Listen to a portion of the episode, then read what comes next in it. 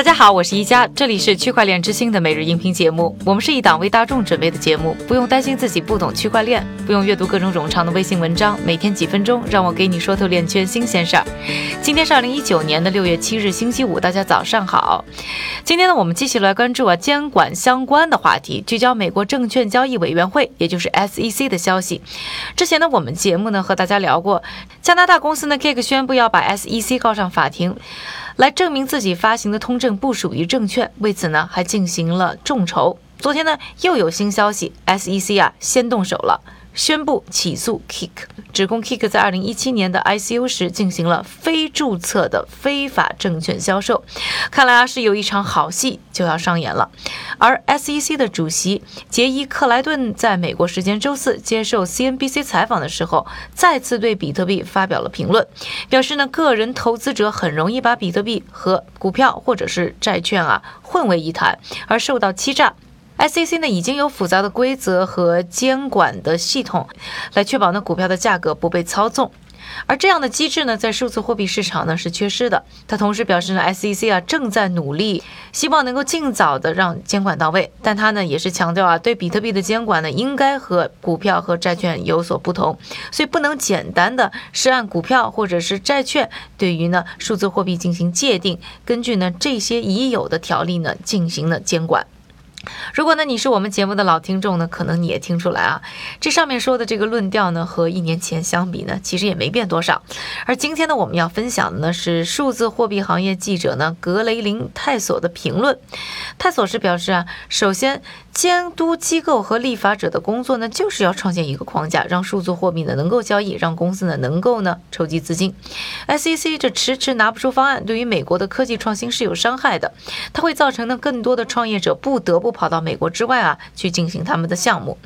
另外呢，泰索还表示呢，克莱顿呢显然忘记了。在数字货币行业里，也开始出现那些呢受到监管的，比如说美国洲际交易所支持的比特币期货交易所 BEX，而 Coinbase 啊和 Gemini 这样一些呢老牌的数字货币交易所也在和呢监督机构呢合作，希望呢保持合规，而且要说到价格操纵。尽管有证券法，传统股票市场上也不能杜绝呢操纵的存在。今年一月呢，美国商品期货交易委员会 CFTC 呢就对德意志银行和软银等机构呢进行巨额罚款，原因呢就是出在这个操纵贵重金属期货市场上。泰松的总结说呢，对于呢新兴类别的资产进行监管的时候呢，需要有更加开放的思路。他特别呢提到了这个梧桐树协议啊，这个呢是两百多年前呢。在纽交所呢启动股票交易之前呢，美国二十四名经纪人在华尔街的一棵梧桐树下签订的协议。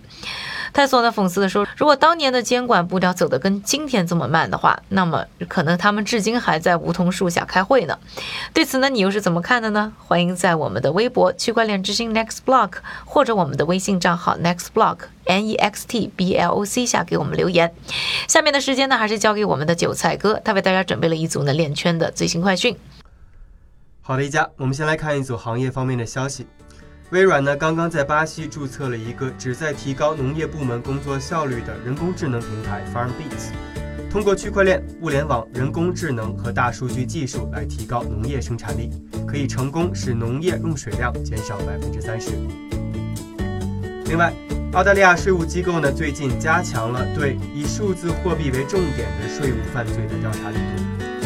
同时，欧盟还在让公共部门持有的大量数据更容易被再利用，以便作为人工智能、区块链和其他先进数字技术的原材料。我们再来看一则融资方面的消息。首先，Block One 正在进行进一步的股权回购，以吸引更多战略投资者。第二条消息，基于区块链的移动投票平台 Vote 在 A 轮融资中筹集了七百万美元。我们再来看一则行业报告。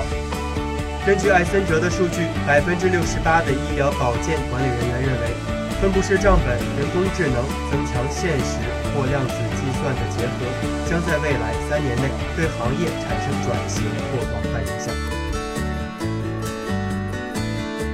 感谢韭菜哥的分享，也感谢各位的收听。在这里呢，一家还想祝各位啊，端午节快乐！区块链之心还原区块链最真的样子。我们下周再见，祝各位周末愉快。